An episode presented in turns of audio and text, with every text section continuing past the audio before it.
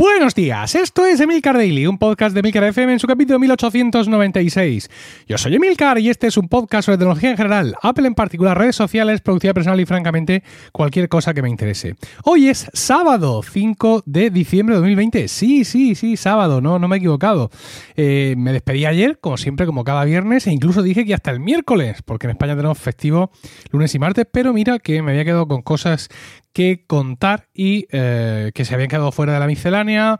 Y bueno, pues mira, he dicho, venga, ya está. Vamos a hacer una, una miscelánea especial Xbox para los muy fans de la plataforma. Pero antes, quiero hablar de Endesa, el patrocinador de esta semana, que tiene claro que la movilidad eléctrica es el futuro. Pero es posible acercarla a todos los ciudadanos. Empresas como Endesa, que apuestan por la movilidad sostenible, defienden que sí. De hecho, ya han puesto en marcha un plan de desarrollo de infraestructuras de recarga para vehículos eléctricos que nos confirma que esto es posible.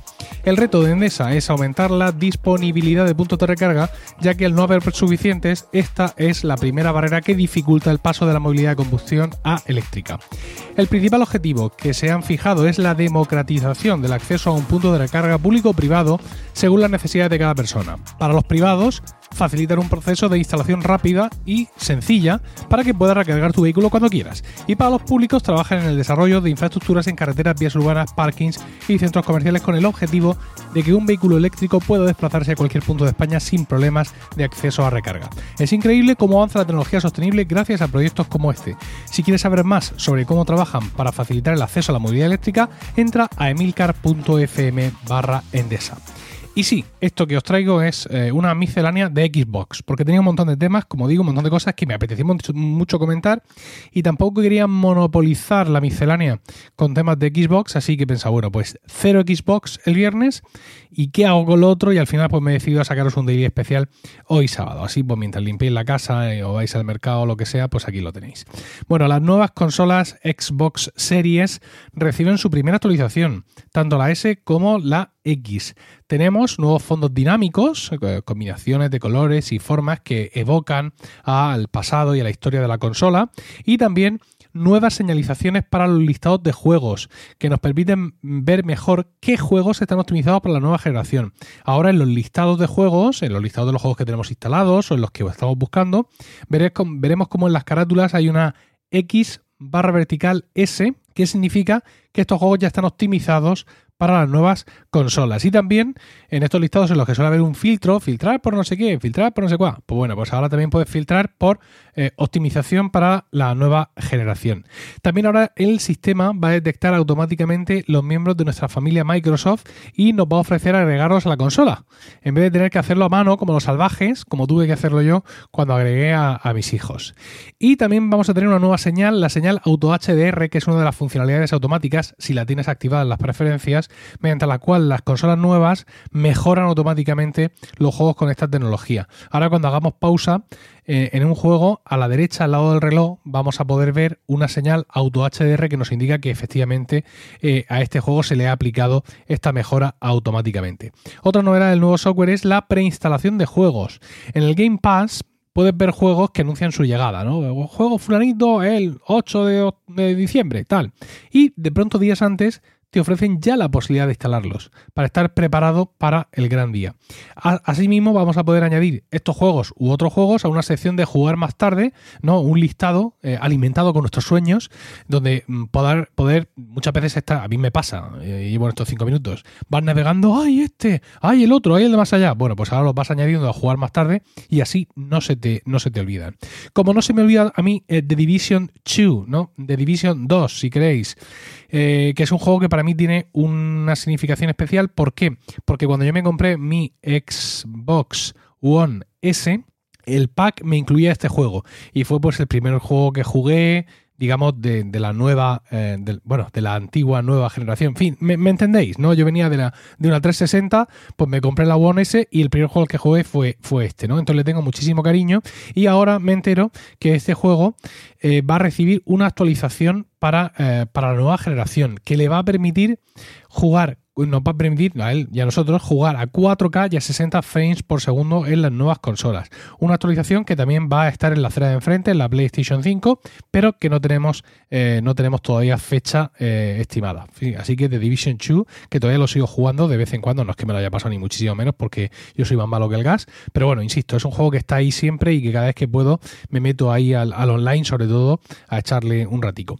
Bueno, eh, Game Xbox Game Pass, llegan juegos nuevos. El 1 de diciembre Microsoft anunciaba los que iban a llegar así en este mes y el listado pues, de infarto. No voy a leerlo todo, pero quiero destacar Control, que ya está aquí porque salió el 3 de diciembre, Doom Eternal, que también está aquí ya, Haven, Dragon Quest 11, S y Call of the Sea, uno de los juegos más esperados que sale el 8 de diciembre a la venta y el 8 de diciembre ya estará de nacimiento también en Game Pass.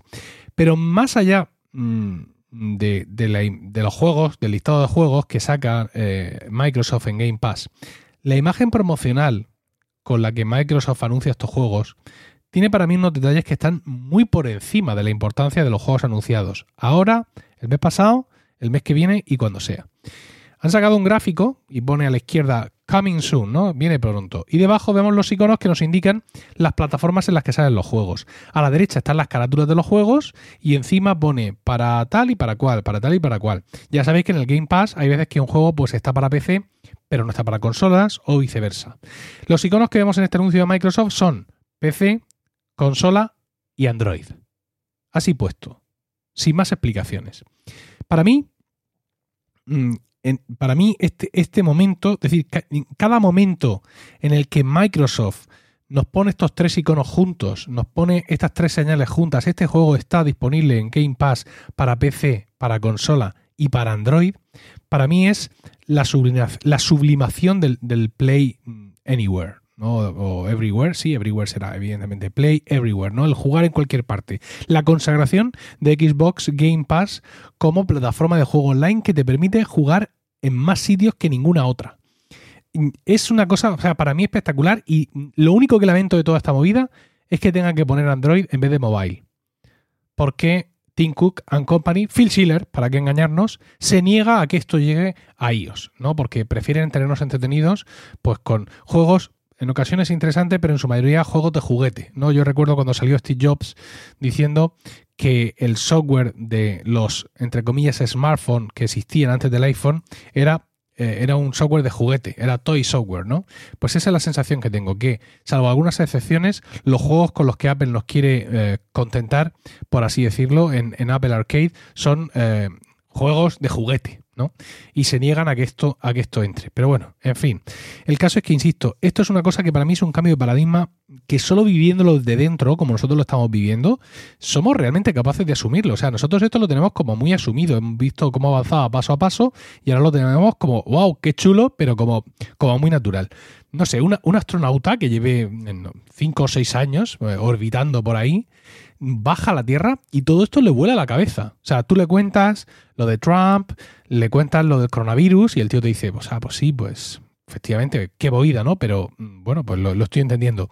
Pero le cuentas todo esto y su pobre mente, anclada todavía en los conceptos de principios del siglo XXI, no lo entiende. No, no, entiende cómo puede existir esta maravilla, ¿no? Cómo, cómo puede existir este, este concepto tan absoluto de mm, tú, no, yo juego.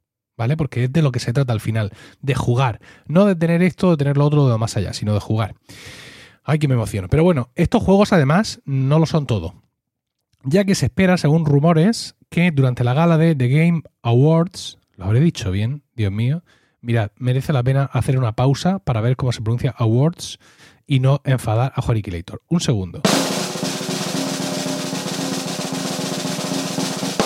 Pues sí, efectivamente, se pronuncia Awards. ¿Vale? Pues eso, que se rumorea que durante los eh, The Game Awards del próximo 10 de diciembre, Microsoft va a anunciar todavía más juegos que van a llegar este mes a Game Pass y además que van a llegar pronto. Es decir, que Microsoft quiere que pasemos unas navidades calentitas ahí en su servicio. Y eh, para terminar, si vamos terminando ya, bueno, algunas cosas así eh, rápidas, y es que Batman Arkham Knight, que es un juego de 2016, ha recibido un nuevo contenido adicional. En realidad son dos cositas, literalmente son dos nuevas skins para Bruce Wayne, que no es nada del otro mundo, pero bueno, la realidad es que mencionar la saga Arkham hace que muchos jugadores se pongan firmes, ¿no? Y sin duda van a correr a desempolvar su juego para ver cómo luce Batman con sus nuevos trajes. Y mm, never forget que Cyberpunk 2077 sale el día 10, pero como ya sabemos, hay alguna gente que le está llegando, o lo están consiguiendo, o lo que sea, ¿no? Reddit está que arde y se ha conocido que el juego instalado en una Xbox Series X ocupa 53,3 gigas. Pero ojo, vais a tener que dejar más sitio, no, no digáis, hombre, pues muy bien porque tengo 54 disponibles. vais a tener que dejar más sitio porque va a haber un parche, de, un parche de Zero Day, ¿no? Que se va a aplicar automáticamente y de momento este parche, de momento no, o sea, este parche es necesario, la actualización necesaria para jugar, pero no va a significar, ojo, optimización para eh, Xbox Series, ¿de acuerdo? Esto no va a ocurrir hasta 2021 y todavía no hay una fecha eh, precisa. En otro orden de cosas, quería contaros que estoy jugando a Arise, A Simple Story, por recomendación de Trífero y me está encantando, estoy disfrutando muchísimo. La verdad es que mm, llevo mm, días pensando en traer este juego aquí al daily, contaros y escribiros, incluso dedicarle un capítulo entero. Y la verdad es que, mm, mm, no sé, mm, me faltan palabras para intentar describirlo, así que he preferido coger dos textos oficiales de su web. Dice, Adéntrate en el maravilloso mundo de los recuerdos y los sentimientos de los excelentes artistas de Piccolo Studio. Descubre la magia en tus conflictos personales en el día a día gracias a la música conmovedora y a la espléndida dirección artística del juego.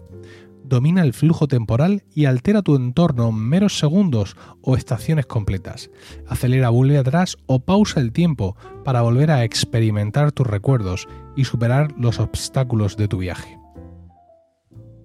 Es un juego de plataformas en tres dimensiones, donde con un mando vamos a llevar al personaje y con el otro mando vamos a hacer todos estos efectos, ¿no? Efectivamente podemos hacer como si el tiempo se moviera, un tiempo que si no lo movemos nosotros no se mueve, aunque en ocasiones sí, es una cosa muy extraña y os recomiendo que busquéis un vídeo o una demo porque, bueno, todo lo que dicen del mundo de los recuerdos, del argumento, de cómo está trazado, o sea, es real, realmente es un juego conmovedor, o sea, un juego de plataforma, de andar saltando, eh, no con mucho frenesí, ¿no? No es el Sonic, ni mucho menos, pero mm, la verdad es que es toda una experiencia es toda una experiencia el, juego y la verdad es que lo recomiendo muchísimo. Yo me lo compré por el Black Friday, me costó 11,99 directamente en la tienda de Microsoft y la verdad es que me alegro muchísimo de cada, de cada euro que gasté en él.